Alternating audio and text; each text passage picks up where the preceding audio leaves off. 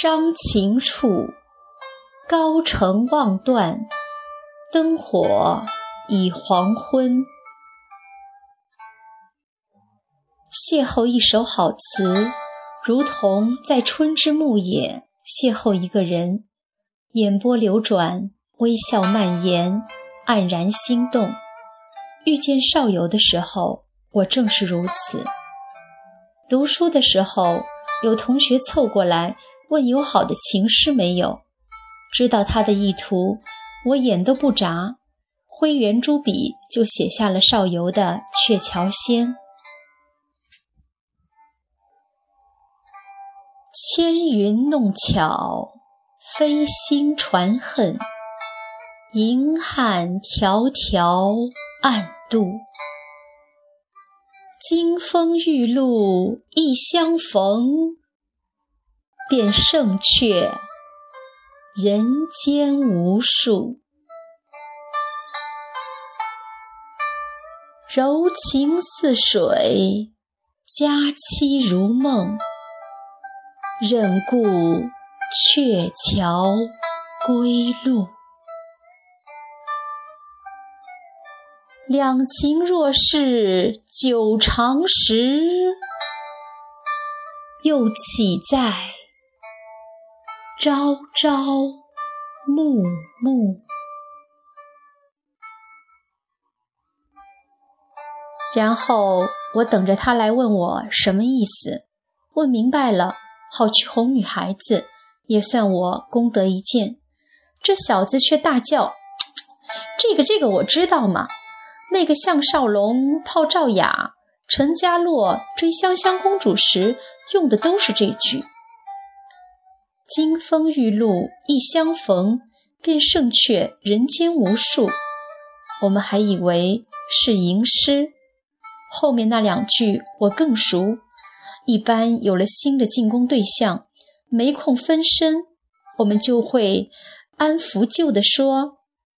两情若是久长时，又岂在朝朝暮暮？少游这个人啊，真的是天生的才子。少年时就文才华瞻，名盛一时。苏轼称赞他有曲颂之才，王安石也说其诗清新妩媚，抱谢似之。连牛郎织女这样俗的故事，到他面前也变成了金风玉露一相逢，便胜却人间无数，临水照花似的惊艳无语。随地杨广的两句淡诗：“寒鸦千万点，流水绕孤村”，在他的笔下轮回，就成了斜阳外。寒鸦数点，流水绕孤村。虽不识字人，亦可知的天生好语言。可叹少游有丰盛如燕的才华，却是个命路微薄的人。他一生仕途坎坷，总不得意。二十九岁、三十二岁时，两次参加科举考试。都名落孙山，名动天下的山抹微云君，直到三十六岁才进士及第，真像张爱玲国文考试不及格一样，是个让人哭笑不得的玩笑。少游才高，苏东坡素来爱重他。书上有这么一句话。苏门四学士中，东坡最善少游。民间有东坡将小妹许配给秦观的传说，又说苏小妹三男新郎，当真是会影会形。我心底真是希望有苏小妹这样的妙人，喜欢这样的平等。也多亏得有少游，因为有他这样的俊俏才子。老百姓才附会出这么一个才学气度不让文君的苏小妹。以东坡对少游的感情来看，如果他真有一个待字闺中的妹妹，他一定会将她嫁给秦观。可惜没有，因此邵游没有机会娶苏小妹。那只是美好的涟漪，大约是老百姓看苏氏父子皆是人中俊杰，怕他们好花开的寂寞，因此要敷衍出一个苏小妹来帮衬出人生百事的清喜完满。北宋的那个暮寒的春天，邵游在一次次的贬谪中淡漠了功名。他选择流连青楼，从杜牧到柳永到秦观，你把书狂图一醉，赢得青楼薄姓名。或许真是失意才子惯有的落寞疏狂。中国传统恋爱方式的简单寡淡，使得需要相处一生的男女，往往在揭开红盖头的那一霎，才看清对方的相貌。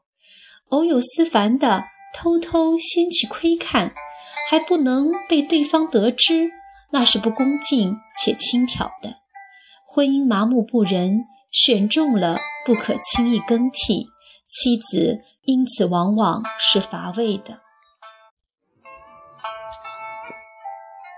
最早的先贤就明白情欲似水火的道理，大禹治水亦告诉人：疏而堵之，不如疏而导之。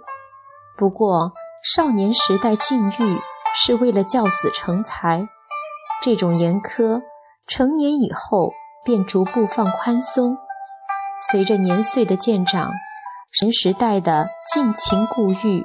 往往换来成年之后的放荡不羁，妓院成了最自由放松的社交场所。妓院的篱幡上直截了当地写着：“有钱就可以过夜。”妓女是最容易，也是最不容易得到的女人。她们往往有才有貌，又善风情。尤其是那些女中花魁，借用制度经济学的术语，这是交易成本最高的性交易。何况性是一回事，爱又是另一回事。得到妓女的爱，往往比得到妻子的爱更难，因为后者芳心无旁骛，前者却已阅尽千帆。对男人而言，这个游戏本身就充满挑逗和刺激性，即使如此，也不妨碍人和人在天地的某个角落邂逅一段刻骨铭心的感情。说中国的文化是风花雪月的文化，是男人书写的关于女人的文化，真有点滑稽。女人被他们轻贱。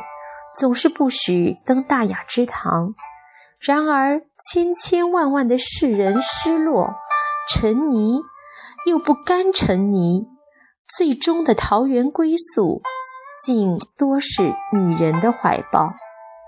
自以为承担天下的男人，到最后，竟唯有在女人处才被承担。我心底透出的意象里。邵游这个人，应是青山磊落，独立于花篮下，抬头望着楼上的爱人，脸上有阳光阴影的文弱男子，有着暗哑如兰的忧伤。那春草清辉般的邂逅，应是他的。他骨子里是清婉的，连斯人也是。疑微情，恨如芳草，过尽飞鸿，字字愁。比易安的满地黄花堆积，雁过也，正伤心。却是旧时相识，还要幽邃深长的死意。有时候，我甚至怀疑，他眉间的愁绪，是他钟爱的女子。也磨不平的。我猜少游的生命里一定会有相爱如欢的时候，共一个眉目如画的女子。春日浓醉，他与她画堂作戏，并肩携游品酒，恩爱如蝶。夏日暂有别离，也是眷眷难当。遥看星河辽阔，织女牵牛，天各一方。盈盈一水间，多少清愁喜悦，亦只有相爱的人才会领会得到。等待一个人的焦灼，似女娲补天的火，熬得爱成了五色石，也好过无人等待的冰冷无味。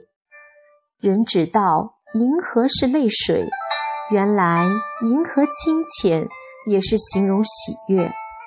因为爱着，离别着，才有两情若是久长时，又岂在朝朝暮暮的谓语。知道你爱我，我爱你，都不是一时之心。